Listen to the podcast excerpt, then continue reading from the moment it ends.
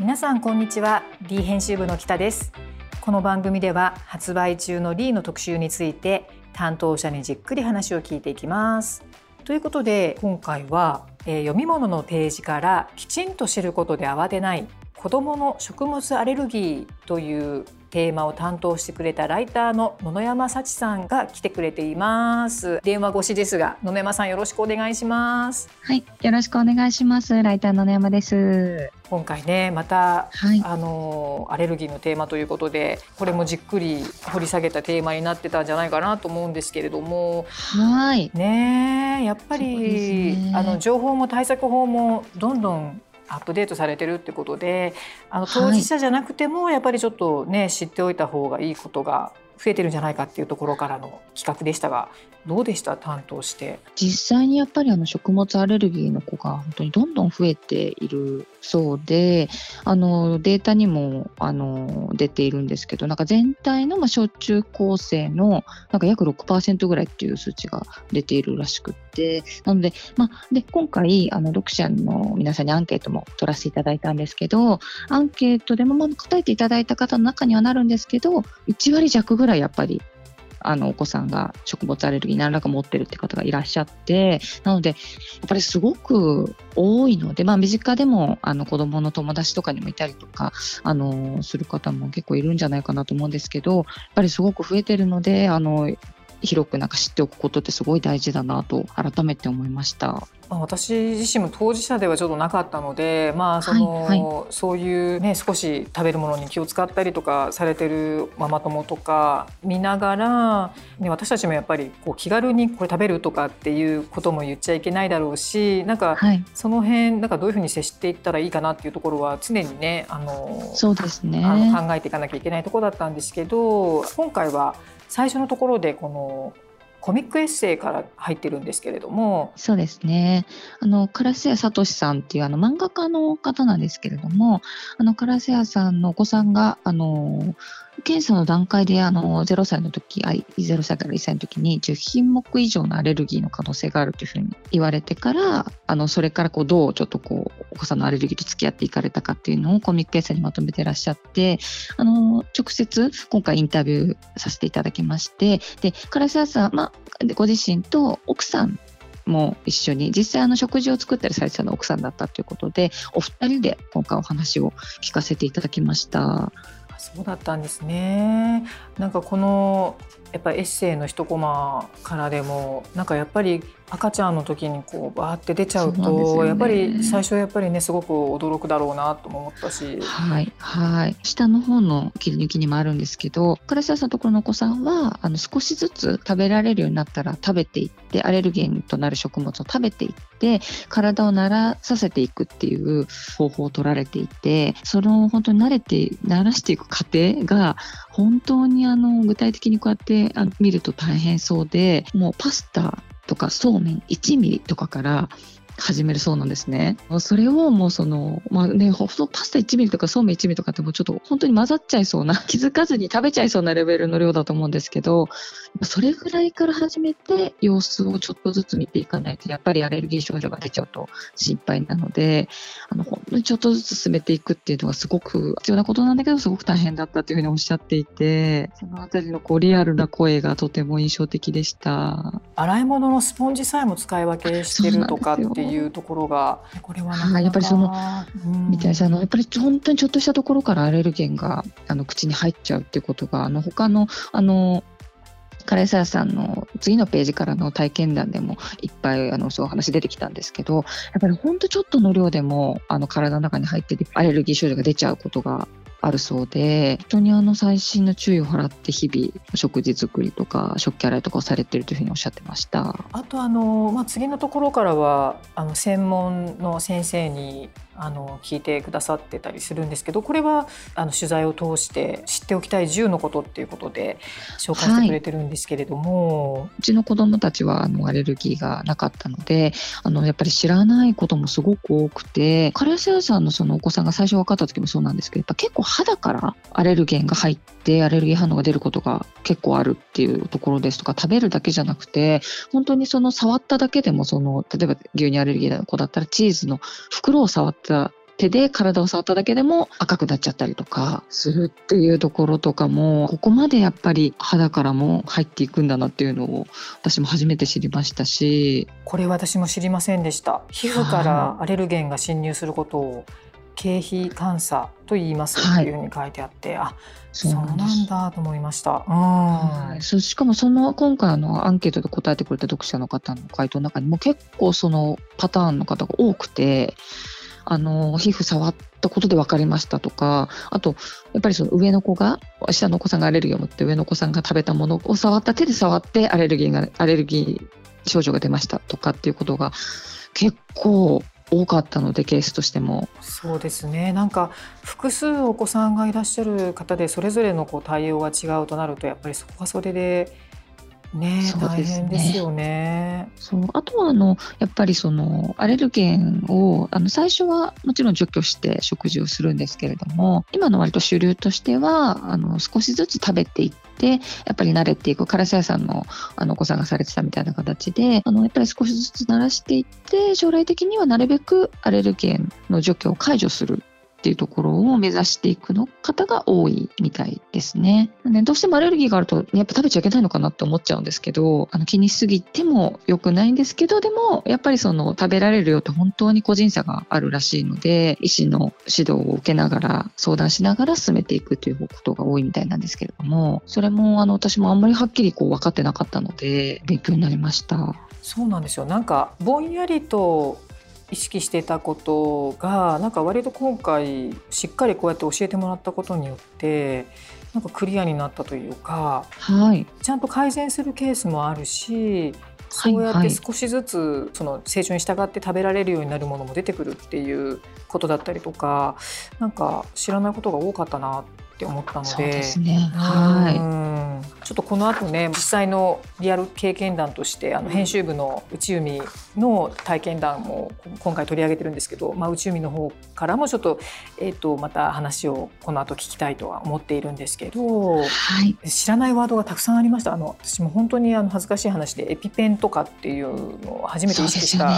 ぐらいでね。えでも私も本当同じです。あの今回あのそのあの内海さんにあのお話を伺った時にもあの詳しく教えていただいたんですけど本当にその、ね、アレルギーの子がやっぱ持ち歩いててしかもそれを本当に症状が起きたらぜひその使うのを手伝ってあげてほしいっていうお話とかもやっぱもう知らなかったらもう手も足も出ないと思うのでまあでもねなかなか知ってても難しい部分はあると思うんですけどやっぱり知識として持っておくといいのかなと思いました。ギュッとしたページで今回、えー、8ページですね8ページで特集しているんですけれども、ね、まあ、最後後の方はあの食物アレルギーにまつわる最新ジャーナルっていうことで企業の努力もねやっぱり最近すごくされていたりとか、はい、そういうちょっとニュースをまとめたページなんかもありますので今からの宇宙海の話も含めてあのぜひ、えー、読んでいただきたいテーマになっております。はい、はい、じゃあ野山さんありがとうございました。はいありがとうございました。はいではあの特集の中からリー編集部とリー百人隊のリアル経験談というページをしているんですけれどもその中であの実は編集部の中でもあの子どものアレルギーの体験談としてあの編集 NA があの今回あの取材しているんですけれどもで今日ちょっと NA に来てもらっています。NS よろしくお願いいたします。お願いしますあのす。みません。NA って言いづらいんですけども。本当にづらいですよね。内海ちゃんでいいですか？大丈夫です。内海で通ってます。すいません。はい。ということでね今回そのきちんと知ることで慌てない子どもの植物アレルギーということでね、うんはい、あのすごい百人隊とか読者の中でもやっぱりあのそういう体験を経て、ね、今多いですからね子供のアレルギーうちの子もあの記事の中で体験書かせてもらったんですけどなんかあれですね、朝日新聞のニュースで私前見た時は、うん、食物アレルギーの子どもが52万人増えて前回調査より12万人も多くなっているっていうので9年ぶりに実施された調査では今ね、12万人増えてもう12万人そうなんですねのですごいですよね。まあ、今回ねその情報とか対策法もまあやっぱりあのアップデートされてるから、まあ、当事者じゃなくても、あの知っておくべきこととかっていうのはすごく大事なことだなと思って今回あのテーマになったんですけれども、はい、ちゅみちゃんのところの場合はでも結構これを読むまで私もあそんな割と深刻といえば深刻なことだなと思って見てたんですけど、ね、実際に最初発覚したのはどんな、うんそうなんです。あの、えっと、体験談のところにも書いたんですけど、うん、本当にあの旅先でねあのおじやをまだ赤ちゃんだったんで、うん、一緒におじやのものをちょっと取り分けて食べさせたらおじやじゃない親子丼でしたから、うん、親子丼のスタで卵が乗ってたんですね。うん、でそういうあのアレルギーがあるっていうなんかまさか自分の子供にみたいな感じで、その時思いもよらなくてもう自然に食べさせちゃって2人目の子供だったってこともあって、うん、そしたらもう唇が本当に真っ赤に腫れ上がっちゃってギャーギャー泣いて、うん、でその時もアレルギーなのかすらもなんかそんな重いものどうしたんだろう急にみたいな、うん、なんか急に機嫌が悪くなっちゃった。でもなんかあの虫に刺されたのかなみたいなわけが分からなくてその時はまあそのままあの少ししたら落ち着いたのであれだったんですけど後からふと思って病院に行って調べたらっていうので、卵とうちは乳、まあ、牛乳乳と、うん、あと後から分かったのはくるみもあってっていうので。結構ひどく出るのであのエピペンっていうあの記事のところに書いたんですけど、うん、注射アナフィラキシーが起きた時のアドレナリンを注入するそういうあの医療器具というか注射をもう日々ランドセルにも入れて、うん、家庭内の見やすいところにも行ってっていうので持ち歩いてるぐらい、まあ、割と結構、まあ、重度というか重めのあのアレルギーを持ってます。で卵は少しね良くなってきたりしてるんですけどまだ、えーと小学4年生で。まだあの牛乳とかねくるみはかなりひどく出るので、気をつけて過ごしているっていうような感じなんです。あの実は私もこの特集までエピペンのことをよく知ってなかったんですけど、うん、これは皆さんやっぱりアレルギーのお子さんを持ってる方は必ずそういった時の対処のために持ってるっていうそうですね。全員が全員じゃなくて多分ひどい症状アナフィラキシーってかなり重篤な症状が出る子どもにだけあの処方されるものなんですけど、でもねクラスにももう一人いたかな。あとうん。あの学年全体でいうとまあまあ何人かいますよっていう話を学校の先生に聞いたりしてだから本当にさっきのあのニュースでもそうですけど子どもどんどん増えてきてるので、こういうねあのことが器具があるっていうこと自体もと知ってもらえるといいな何か起きた時にやっぱりこう誰かに打ってもらえ自分で打ってもいいし、うん、人に打ってもらってもあの何の問題もないっていう急に打たなきゃって全くの知らない人が、うん、ちょっと怖いと思っちゃうんだけど、そうですよね。でもあのねあの、打つことで何かあったとしてもこうその人の責任にならないというようなことが明確にあのであの決まってるのかな？あのちょっとちゃんと書いてあったりとかもするので、本当に躊躇なく、子供には自分で打てるようにっていう練習のねキットとかも一緒に入ってるんですけどすでにちょっとそれは時々使ったりとかして。あの子供にもそういう指示もさせてるし周りの大人もぜひねあのこの記事をぜひ読んで知らなかった方はまあ、大人も何かあった時は助けてほしいなっていうふうにやっぱこれ早めに打つとあの症状がかなりあの改善されるって聞いたこともあるので。そうなんです。場所は場所ね太もものところとかがいいっていうふうな服の上からなんかなんででもまあ本当にどこでも困った時はどこでも思うんですけどあの私教えられたのは太もものところに打ちましょうっていうふうに聞きましたね。もうお守りのように持ってるっていう形、ねうん、そうですね。幸いまだね一回も使ったことはないんですけど、でもこの間あの学校でお友達があのちょっと使うことになったって話もあったりしてだからちょっとねいつもそういうことが起きるかもって思いながらあの気を緩めないようにして過ごしてますね。で現在は10歳になる息子さんなんだけれども、はい、まああのー、これこの記事を読んでると、まあ、その1歳の頃からよりはまあ改善はしてきてる、うん、そうですね。だんだん良くなってきてて、うん、卵はまああの、うん、加熱したものだったら食べられるようにはなってるんですけど、なかなか難しくてなんかそのやっぱり昔そういうひどい目にあったっていう記憶があるみたいでちょっとなかなか積極的に食べようとしなかったりとかして、ちょっとそこはまだね悩みが残ってます。牛乳についてもねちょっとどう対処したらいいかなっていうのも、あの私私もこの特集あのしっかり読んであのー勉強したいっていうか改めて最新のところを知りたいなと思ってすごい楽しみにしてますこの特集を。ね、うん、あの最後にねこの子どものアレルギーとの向き合い方としてあのアレルギーを隠さず身近な大人にしっかり伝えるっていうことと、はい、子どもの気持ちを尊重して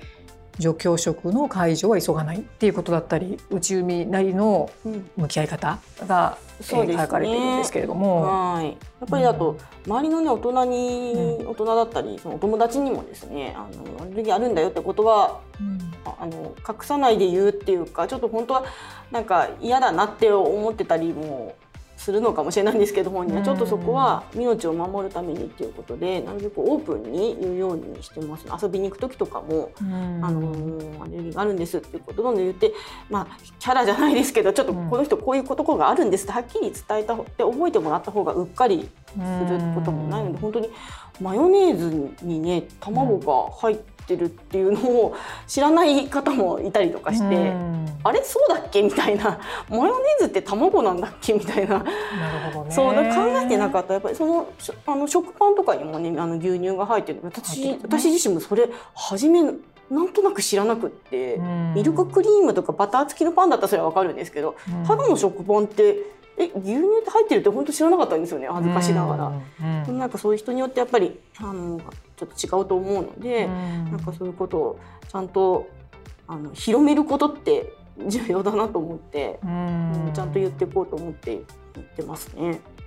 そうですね。まあすべてね原材料がきちんと表記されていればあれですけどね。んなんかこう遊びに行った先で食べなよって言われてあの、ね、どっちも入ってること分からずに食べちゃうケースだって多分、そうなんです。あの原材料は、ね、本当によく読むように、あのなったし子供もね、もう今はもう読めますね。自分で細かく書いてあるやつ読んでます。あのきちんと分かりやすいように、あの表示されてるやつもあるんですけどそういうものばっかりじゃないので、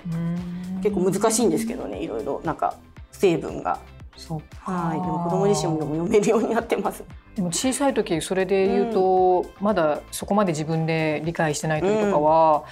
うん、あのみんな周りの人が食べてるのに、うん、なんでちょっと自分だけみたいなところが本当にあったと思います。本当にかわいそうで、なんか幼稚園でもらった七五三の時の,、あのキャンディー、ミルクが入ってたの食べれなくて、すごいね。泣いて書いたことありますね。本当にかわいそうでした。その後近所の網あの昔ながらの神社で扱ってる千歳網だったら入ってなかったんですよ、うん、父が。なのでそれを買ってあげてすごい嬉しそうに食べてて、うん、だからなんかかわいそうだなって思うとこもあるんですけどまあもうねそこはもうあのすごく本当に悩み悩んだし辛かったんですけど、うん、まあもう本人のそれは個性というか、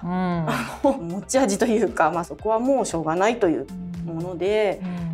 前向きにね捉えて親も子供も勉強しながら生きていきたいなと思っています。はい、わかりました。じゃあちょっと詳しくはね、あのぜひ、はい、あのページの方で皆さん、ね、読んでいただきたいと思います。じゃあ、じゅみちゃんありがとうございました。ありがとうございました。はい。